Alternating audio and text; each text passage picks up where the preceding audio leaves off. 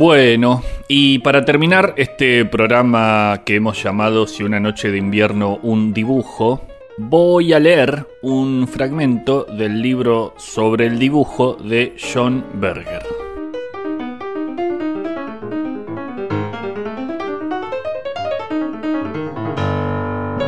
Cuando recientemente murió mi padre, hice varios dibujos de él en el ataúd, dibujos de su cara y su cabeza. Hay una anécdota de Oscar Kokoschka a propósito de la enseñanza de la pintura al natural. Como sus alumnos no estuvieran muy inspirados, se acercó a hablar con el modelo y le dio instrucciones para que fingiera un desmayo. Cuando cayó al suelo, Kokoschka se precipitó hacia él, le tomó el pulso y anunció a sus sobresaltados alumnos que estaba muerto. Un poco después, el modelo se puso en pie y reanudó su pose. Ahora dibújenlo, dijo Kokoschka, sabiendo que está vivo y no muerto. Podemos imaginar que tras esta experiencia teatral los alumnos dibujarían con más entusiasmo. Sin embargo, dibujar lo que está realmente muerto requiere un sentido de la urgencia incluso mayor. Lo que estás dibujando no volverá a ser visto nunca más, ni por vos ni por ninguna otra persona. Este momento es único en el transcurso del tiempo, del tiempo pasado, y del tiempo futuro. Es la última oportunidad de dibujar lo que no volverá a ser visible, lo que ha ocurrido una vez y no volverá a ocurrir. Junto al féretro de mi padre reuní toda la técnica que poseo como dibujante a fin de aplicarla directamente a la tarea que me proponía llevar a cabo. Digo directamente porque a menudo en el dibujo la técnica no se expresa como tal, sino que se convierte en el estilo, la manera peculiar del artista, y entonces su aplicación a lo que se dibuja pasa a ser indirecta. En este caso yo estaba utilizando mi modesta técnica para preservar una apariencia, del mismo modo que un socorrista utiliza la suya como nadador, mucho mejor que la mía como dibujante, para salvar una vida.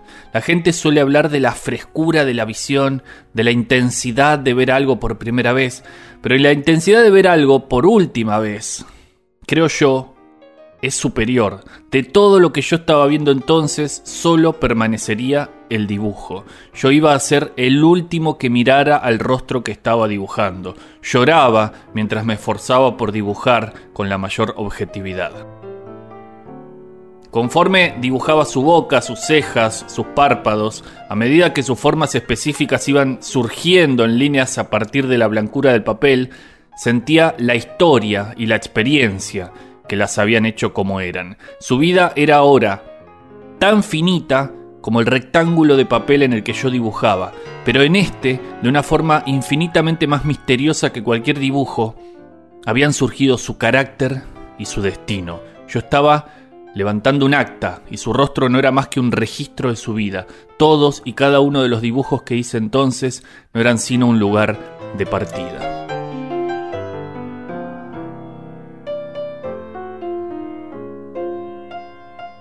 Los dibujos permanecieron, los miré y pensé que se parecían a mi padre, o más exactamente que se parecían a mi padre muerto.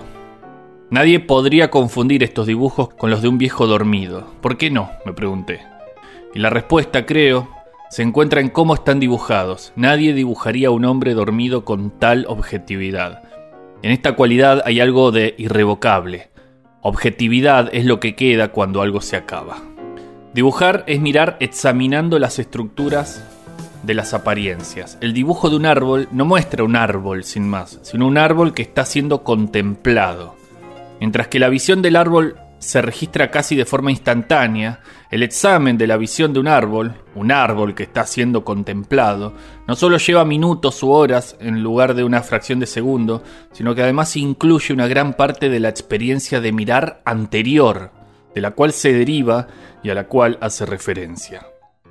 En el instante de la visión del árbol queda probada toda una experiencia vital. Así es como el acto de dibujar rechaza el proceso de las desapariciones y propone la simultaneidad de una multitud de momentos.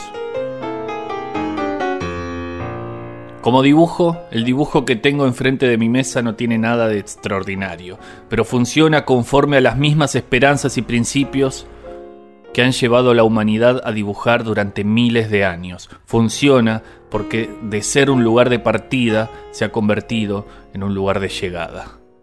Cada día vuelve un poco más de la vida de mi padre al dibujo que tengo frente a mí.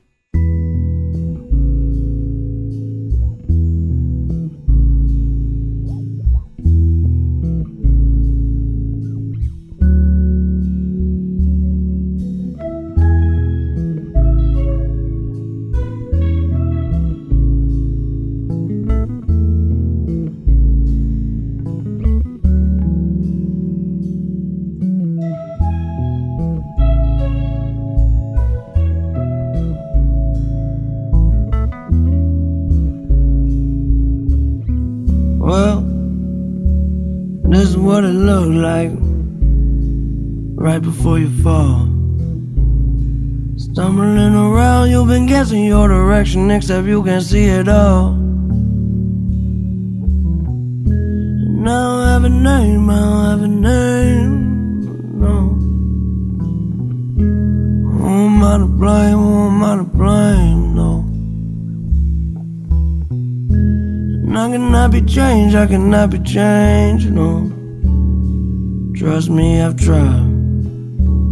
I'd stand up right at the start of the line, drawing circles. Mm-hmm.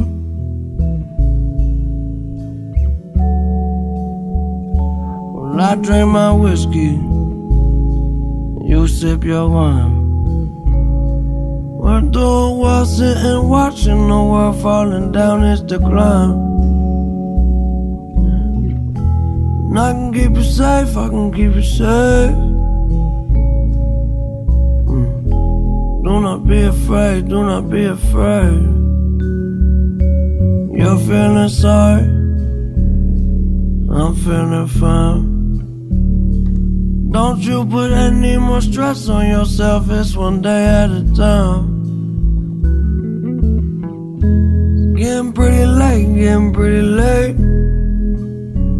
Yeah, and I find it goes around like the hands. I keep counting the time, drawing circles.